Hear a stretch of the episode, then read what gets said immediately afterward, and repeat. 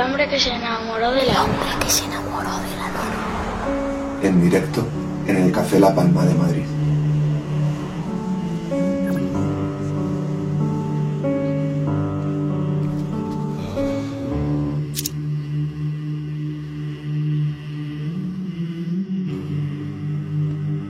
Venga, vamos con el segundo bloque de la edición de esta noche del hombre que se enamoró de la luna. Y estamos empezando a tener cierta tradición de que tenemos a las mejores deportistas de nuestro país en nuestro programa.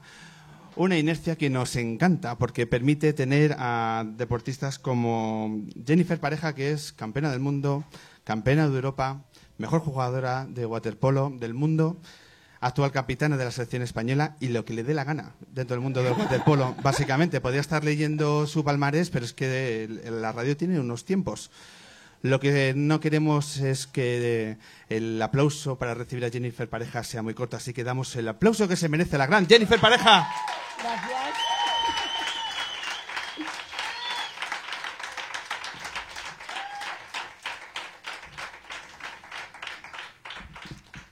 Muy buenas, Buenas tardes, no- noches, buenas Jennifer. tardes. ¿Cómo estás? Pues más nerviosa que en el agua, pero bueno. No, Bien, bien. no me lo creo, no me lo creo. Habrá partidos que te hayan puesto más nerviosa que, que esta entrevista. No mucho, ¿eh? No te creas. ¿No? Lo llevo peor, lo llevo peor lo de fuera del agua. Eh, en primer lugar, eh, ¿qué tal estás? eh, ¿Qué tal está esa mano? Pues ya recuperada. ¿Ya recuperada? Ahora, y esta semana ya estaba entrenando normal. La verdad es que he pasado dos meses y medio muy duros.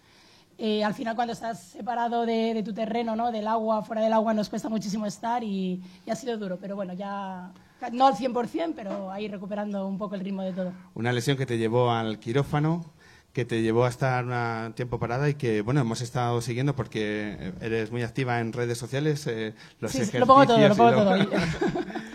Y bueno, ya, ya retomando la, toda la actividad eh, deportiva, incluso porque estás en Madrid, porque claro, eh, todo el mundo sabe que estás en el Sabadell en tu equipo y de pronto un domingo por la tarde estás en Madrid. ¿Qué haces? ¿Qué haces en Madrid estos días? Bueno, pues llevamos toda la semana entrenando con Canadá, preparando un partido del martes que tenemos de Liga Mundial contra Holanda.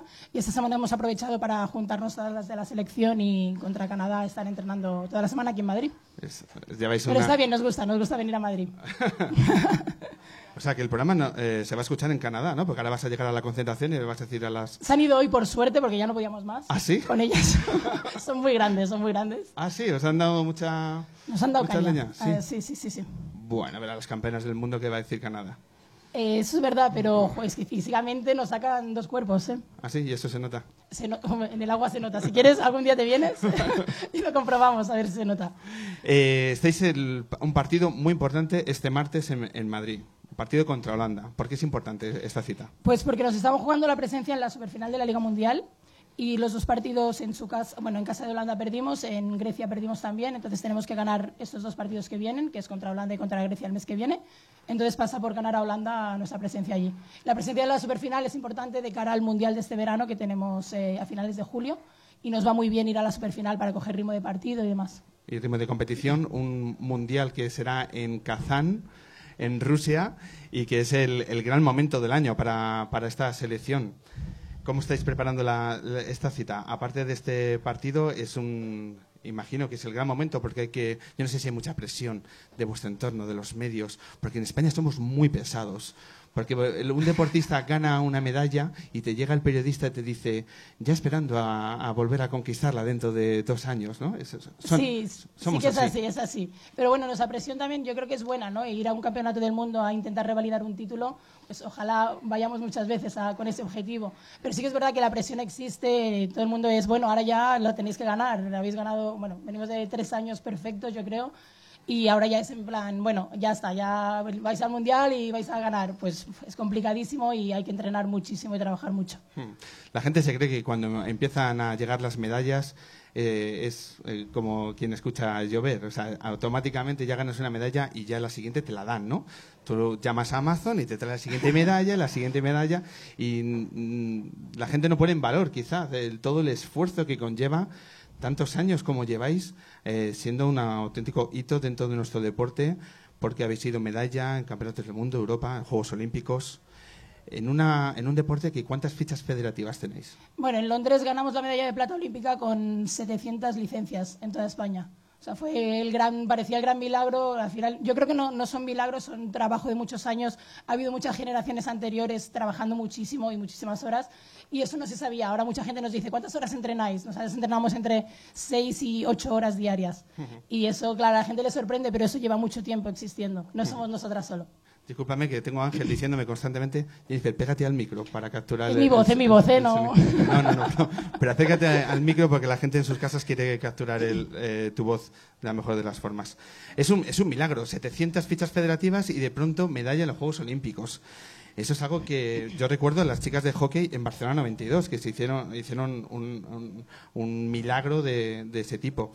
Eh, cuesta mucho, por lo tanto, repetir, seguir en ese. Con, porque han, han subido el, el, nivel de fichas federativas eh, a, a, lo largo de estos años con vuestros éxitos. Sí, sí que ha habido un cambio y lo hemos notado. Y de hecho, nosotras, un poco lo de Londres, no queríamos que quedara en una anécdota, ¿no? Que no fuera, bueno, como eso, ¿no? Como en su momento otros equipos que a lo mejor llegas una vez. Nosotras después de Londres dijimos, oye, esto hay que mantenerlo como sea, porque llegar arriba es muy complicado, pero mantenerse lo es más todavía.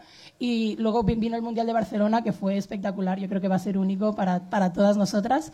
Y luego el europeo, o sea, no sé, llevamos tres años, que, que más no se puede pedir. Y sí que eso ha aumentado las licencias. Eh, niñas en el club, por ejemplo, vemos a niñas súper pequeñitas jugando a waterpolo. Yo cuando las veo con el gorro puesto, realmente digo, algo, algo hemos conseguido. Las medallas siempre quedarán ahí, pero, pero que te venga un padre y te diga, oye, mi hija quiere jugar a waterpolo por vosotras, yo creo que eso suma muchísimo. Hay un bendito sentimiento de culpabilidad ante ella, ¿no? Sí, bueno, pero qué, qué, bueno, ¿no? Qué bueno. Ojalá, ojalá sirva para esto. ¿Y tú cuando eras niña y a los seis años te dan una beca para eh, comenzar a, a, a hacer natación, qué sentiste? Pues no sé, fue raro porque mi padre me tiró, me tiró a la piscina para que... Literalmente. Sí, literalmente, literalmente cogió y me, me, lanzó ahí. Y dijo, bueno, así aprenda a nadar, ¿no? Porque mi hermana era mayor que yo y no sabía nadar y cuando fue a, con la escuela la primera vez eh, era de las que se quedaba siempre atrás y demás porque no sabía, la pobre. Y dijo, bueno, a la, a la, segunda no le va a pasar esto, vamos, la voy a apuntar, la voy a tirar antes. Y nos llevó a las dos a la piscina y, y la verdad es que cuando me dieron la beca fue como, bueno, pues es algo que me gusta y iba cada día. Y, y, mi padre, de hecho, hay una anécdota que me dice, pero tú no quieres estar jugando con los niños ahí en el parque y demás. Y yo le digo, no, no, a mí me gusta ir a la piscina a entrenar. Así empezó todo. Así empezó todo en, en Olot, porque en tú, Olot. tú, eres, tú eres de allí. Y, y, claro, se te da muy bien. Y llega siendo una adolescente y ojo que la niña ha conseguido un título de campeona de España. Que eso ya apuntaba maneras. Pero tengo entendido que tus amigos se eh, iban al mundo del waterpolo y tú decías, pues es que quizá yo lo que quiero es ir con mis amigos. Lo que no sabía es que llegaste casi a forzar que te echaran del club. Oye, sabes mucho, ¿eh? Esto no hace falta contar. Sí, sí, sí, sí hace falta contarlo, ¿verdad? Que queréis saberlo. Como, como Jennifer con 14 años fuerza las claves, hace, hace propicia un despido ya con 14 años. ¿Cómo haces para intentar que a los 14 años tu club diga, pues eh, hay que tomar medidas con la niña? Bueno, pues no quería nadar porque me aburría, iba a todos los campeonatos sola y demás y no me gustaba. Entonces, como no se me daba mal, no me dejaban dejarlo. Yo, que, yo decía que quería hacer waterpolo y me decían que no, que no, que no, que seguía en natación. Me iba a los entrenos y me hundía y dejaba pasar a la gente, salía, me echaban del equipo, me iban a buscar al vestuario, me decían, Jenny, vuelve, y yo, pero si me has echado, ¿qué más da? Si, no, si no quiero volver. Pero al final, bueno, siempre, o sea, intenté ahí lo máximo, hicimos una reunión... Eh, rollo, bueno, es que no puede ser, tal, que tienes que seguir con natación, pero yo quería hacer waterpolo, porque todas mis amigas hacían waterpolo, ¿eh? Fue la cabezonería de 14 años de, bueno, quiero hacer waterpolo y punto. Porque esos años, fundamentalmente, el deporte lo que tiene que ser es diversión. Lo tiene que ser ahora, pero con mucha más razón con 14 años. Sí, por supuesto, pero para mí ha sido una diversión y a día de hoy sigue, una sigue siendo una diversión, así que el día que deje de serlo, lo dejaré seguro. ¿Cuántas veces has visto los partidos de la selección española de waterpolo de los Juegos de Barcelona y Atlanta? Bastantes. La verdad es que, o sea, eran, yo tenía la, la carpeta forrada con fotos de ellos. O sea, es que, y luego los conoces y dices, estoy yo aquí también con ellos, ¿sabes? compartes experiencias y dices, mmm, increíble. Tenías la foto, la carpeta llena de, de, de, hombres en bañador. Sí, ¿no? sí, que, sí, sí. ¿sabes? En realidad, que hay queda, que reconocerlo, hay que bien, reconocerlo. pero la. Oye, no seré la única de aquí, ¿eh? Y, y de pronto descubres que con un balón el agua es diferente. ¿Con qué años debutas con la selección española? Porque todo va muy rápido. Sí, eh, a los dos años me cogen en el centro de alto rendimiento y con 17 años debuto con la selección absoluta. En un partido en Copenhague. Oye, pero tú sabes mucho, ¿eh? Eso no lo sabes. A mí me dicen que debuto en Barcelona y no, no, realmente debuto en Copenhague, en el Hombre, yo es que quería poner el dato en valor, ¿sabes? La Sí, gente se está sí. equivocando. en Olot la gente está muy confundida. ¿Cuándo, cuándo hacemos la biografía? De... Cuando, cuando quieras. Hablamos. Has compartido, por tanto, muchos años con la selección española, ahora mismo eres la capitana. Has, eh, has tenido cuántas internacionalidades, que ese dato sí que no lo tengo. 300 y pico, creo. Madre mía. Y tenemos, además, has tenido la oportunidad de tener muchas generaciones diferentes de jugadoras que han estado compartiendo contigo vestuario. A nivel de- del feeling del vestuario y de las concentraciones, han cambiado mucho las cosas. Una concentración varía mucho de lo que hacéis ahora a lo que se hace, a lo que se hacía hace, por ejemplo, 15 años. A ver, han cambiado, en realidad han cambiado las condiciones del deporte, yo creo que del deporte femenino y del waterpolo en sí. O sea, yo me acuerdo en el primer mundial que jugué, en el 2003, la gente combinaba jugar un mundial con trabajar. Ahora esto es impensable. Y sí que es verdad que el feeling que tiene este equipo de los últimos años, yo creo que desde que entró Miki, nuestro entrenador actual, eh, no sé, se ha hecho un equipo, una dinámica espectacular. O sea, la esencia, la esencia del equipo es, es- es la magia y es lo que, lo que lleva al éxito.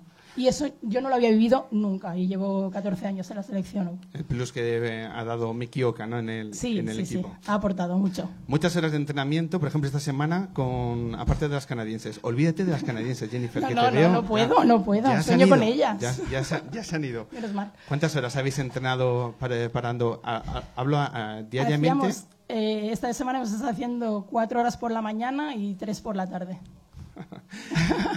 ¿Se Me hace gracia. Sí, e- esos, depor- esos deportes más mediáticos que van por la mañana un par de horas. Y, sauna luego- jacuzzi, ¿no? Encima. Efectivamente, baño y masaje, tocan la piscina, pero para eso. Sí, no, no, no. ¿Da cierta envidia? No existe.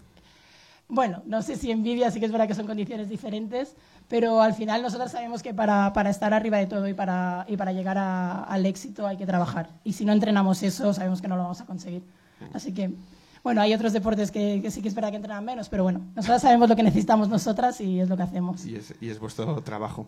Para hablar de lo que es un vestuario hoy en día, vamos a hacer una encerrona con tu permiso, porque hay más miembros del, vestuario de la selección española de, de waterpolo aquí en el Café La Palma. Sí, sí, sí, es así. Está Mati Ortiz, Mati es Ortiz. compañera de equipo y compañera de selección. Que por favor, que se suba también al...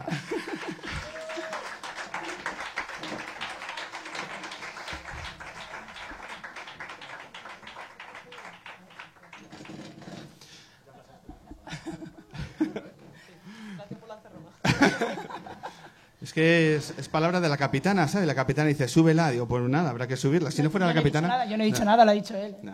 Mati, ha sido él. Tenía pinta, tenía pinta.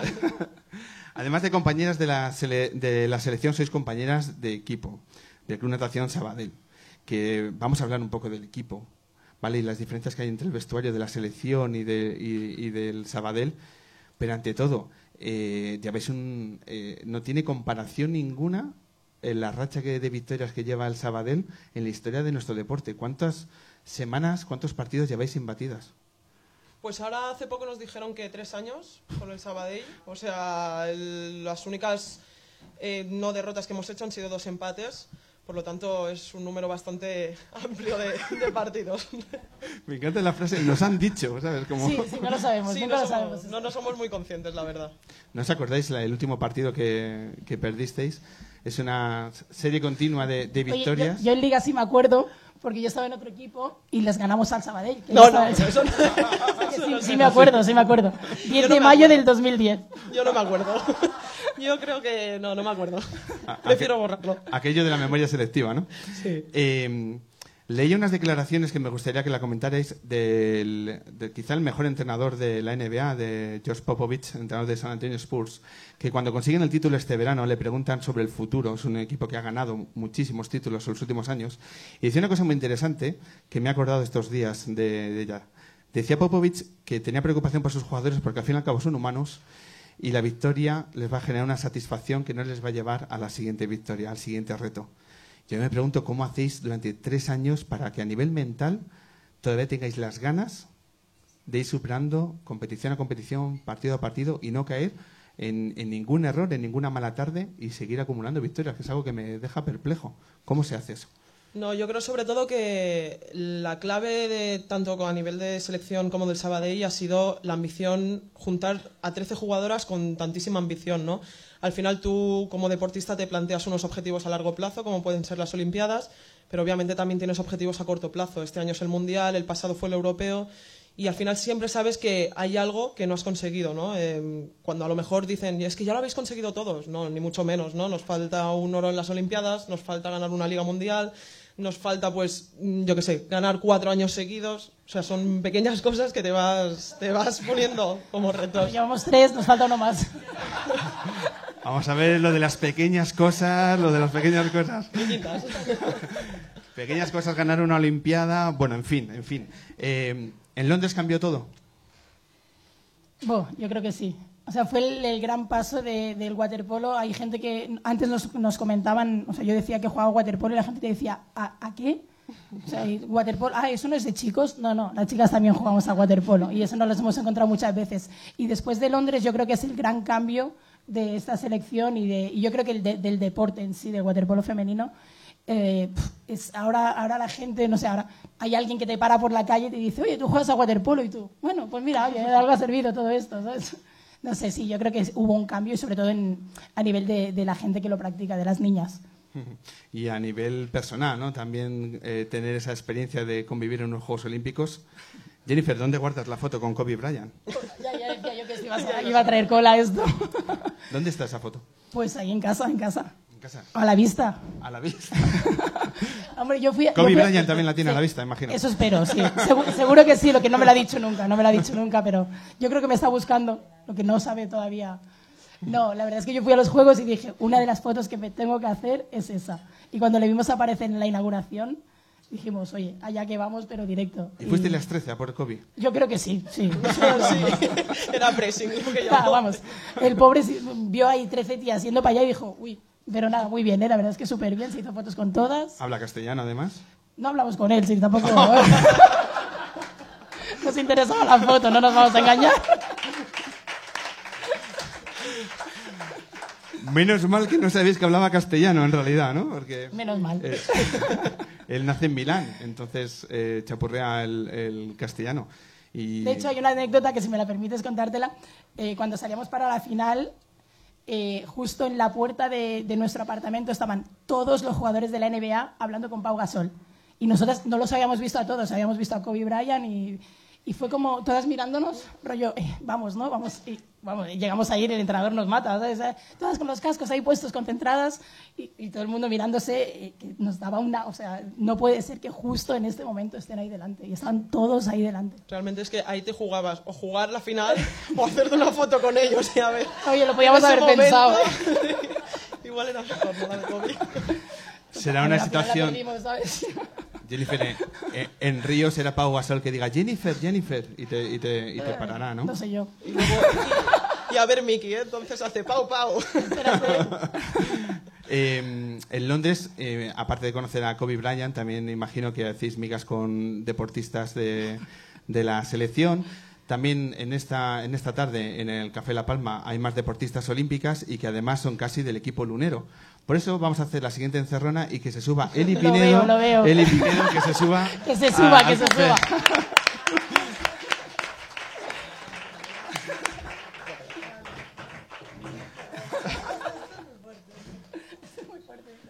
Eli Pinedo, tú por aquí. Hola. Hombre.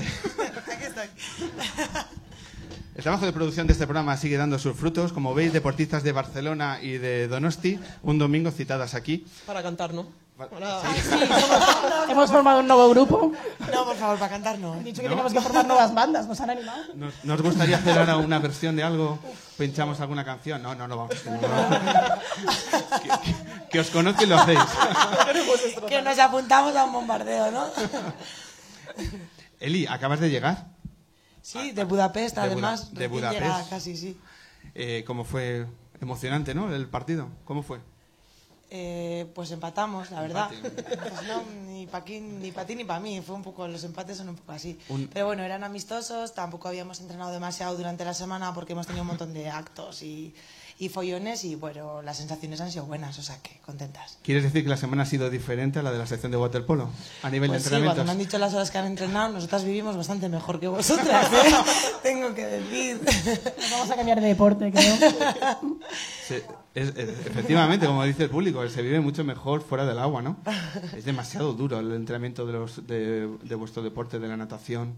Bueno, sí, al final es, es un medio que no estamos acostumbrados, ¿no? Y supongo que necesitas mucho más horas, muchas más horas para, para estar al nivel. No, nos sacan del agua y ya no somos nadie. Y ya no sois nadie. No, no.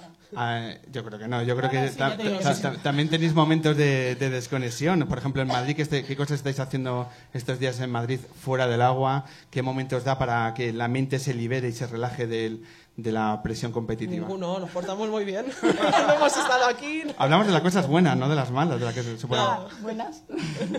No, no, eh, al final solo hemos tenido jueves por la tarde descanso y hoy y bueno, uno de estos momentos lo hemos aprovechado para venir aquí. Obviamente también nos gusta desconectar, ¿no? Pero al final casi siempre vamos en equipo, ¿eh? También vamos a cenar y vamos en equipo, vamos a no sé dónde.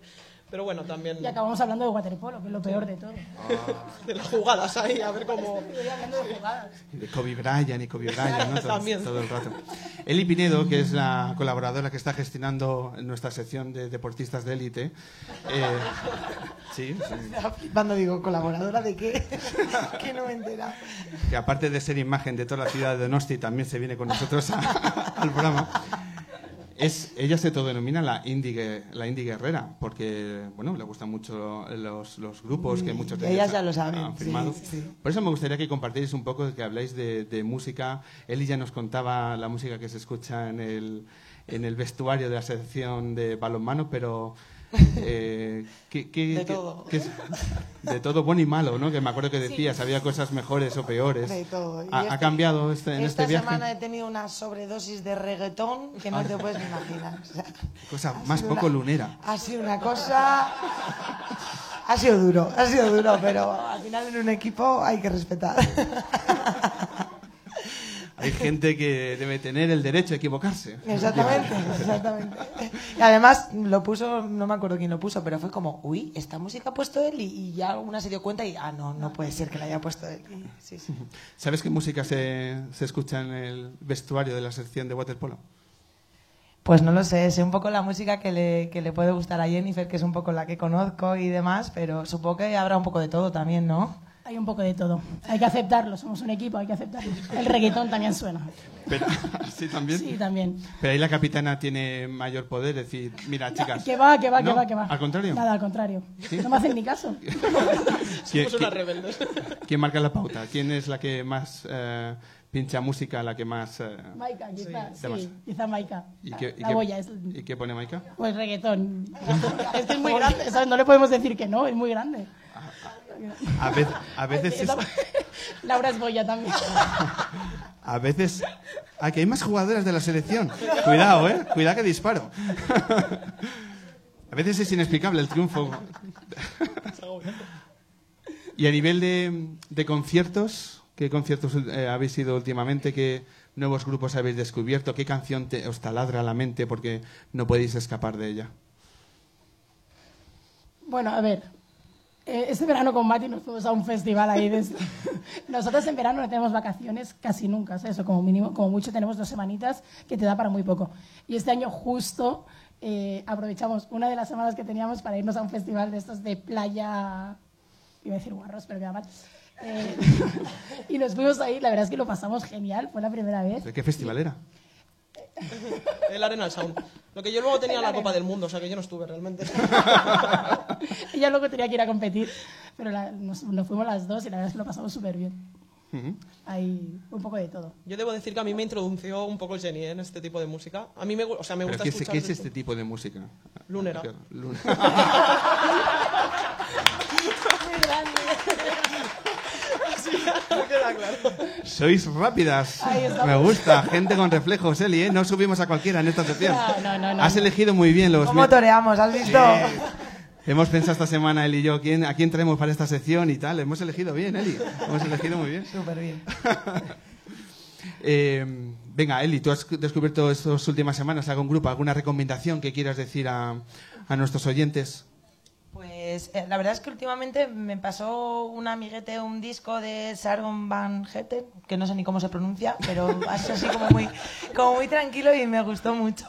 Pero bueno, en algún Yo festival más ya hemos siempre. estado, Jennifer. Sí, ¿eh? Vetusta Morla. eh, En Decode estuvimos las dos y coincidimos allí y a gusto, sí, sí. Lo dimos todo, lo dimos todo ahí. Y a nivel de series, por ejemplo, con todas las horas que estáis en, en los hoteles, en las concentraciones, que siempre decís los deportistas que es algo muy aburrido y muy tedioso, imagino que no series como los jugadores de baloncesto ju- jugando a la pocha, que eso ya no se leemos, ve. leemos. Leemos. Somos muy de libros. Muy Estudiamos, leemos. Estudiamos. Sí, somos muy de libros. Ah, sí, pues por ejemplo, ¿qué libros estáis leyendo? Mira, yo ahora mismo la biografía de Andrea Gassi. Anda, que no, hay quien nos han Bien, hablado. es muy buena, es muy buena. Ah, yo creo que, si no me confundo, creo que el Leiva, que estuvo aquí hace como un mes, nos dijo que en la maleta de su. se iba a Argentina de gira durante cuatro o cinco semanas y le pregunté esto mismo y me decía que se llevaba el libro de, de Agassi. Oye, es muy bueno, ¿eh? yo no lo, he- no lo he terminado todavía, pero la verdad es que no sé, cuenta ahí para los que nos gusta el deporte, yo creo que es, es interesante. que tiene un plus. Y no vemos nada de series, ni Sálvame, ni cosas de estas. ¿eh? No, pero bueno, alguna No, no. serie, si lo mejor está en las series hoy en día. No, ¿no? yo Juego de Tronos solo, Áreas de Juego de Sí. Tronos. pero ya poco más. ¿eh? ¿Poco más? Sí. ¿Por aquí? ¿Eli? Yo ahora mismo estoy con Anatomía de Grey, por ejemplo. es la que me ha tocado ahora. Empecé Juego de Tronos y la tengo ahí aparcadita y pues bueno, pues, también leo. Luego cuando estéis viendo la tele público lunero y digan, esta gente porque ha fallado el penalti o esta gente porque no ha, no, no- no ha ganado ese balón, es porque están pensando en estas series, en estas cosas En la que a veces... lectura, en la en lectura. la lectura y en el final de cómo acaba el libro de Agassi. Eli, ¿vas a ir el martes a ver a el partido contra El Holanda? martes me toca volver para Donosti, o sea que ya me gustaría, tengo un montón de ganas de ir a verlas, ¿eh? y, y estuve a puntito de ir un día, pero bueno, seguro que... Además estamos organizando un, un amistoso así, ¿verdad? Está, mi amiga Laura está organizando, que es una organiza eventos. Vamos a hacer así un... ¿Vais a cruzar deportes? Vamos a mezclar el waterpolo y el balonmano y bueno, Laura ha dicho que vamos a ser amigas de Jennifer contra amigas de Eli o algo así y bueno, algo ahí por ahí. Anda, y el, y el hombre además- como programa de radio oficial del evento. Sí, pero con me- unos que- fines además mm, buenos y bonitos, ¿verdad? Que el- no, no, en serio, ¿eh? Vamos a hacer las cosas bien y igual sale algo bueno, ¿no? ¿Para cuándo? Seguro, seguro que sí. Pues la- junio, Laura, junio. Aquí la manager, la manager de Jennifer y mía, ¿eh? A junio así. Para junio. Bueno, pues estaremos, estaremos atentos. Eh, Jennifer, para el público lunero que quiere ir el martes, ¿dónde es el partido? En la piscina del Mundial 86, mm, la dirección exacta no la sé. No, no. Bueno, Mundial gente. 86 a las 7 de la tarde, partido importantísimo contra Holanda. ¿Habrá televisión? Ah, streaming. Streaming. No llegamos a tanto, hijo. Vamos a ver si hacemos un par de llamadas y arreglamos Venga, eso, que si no, es que, que no puede ser, que eso no puede ser y que hay que tratar con el valor que tiene a nuestra selección Eso de es complicado, es waterpolo. complicado. Todavía nos quedan pasitos por recorrer. Bueno, en pues como es- los pasitos que estáis dando son muy grandes, seguramente alcancemos los, los objetivos lo antes posible. Ojalá. Jennifer Pareja, Mati Ortiz, Eli Pinedo, miembro del Hombre que se enamora de la Luna, muchísimas gracias por estos minutos de radio. Mucha suerte en todos y cada uno de los partidos y de las victorias. Pero sobre todo enhorabuena por vuestro trabajo, que es digno de elogio y de ejemplo para nuestro deporte y nuestra sociedad. Muchísimas gracias, compañeras. Gracias.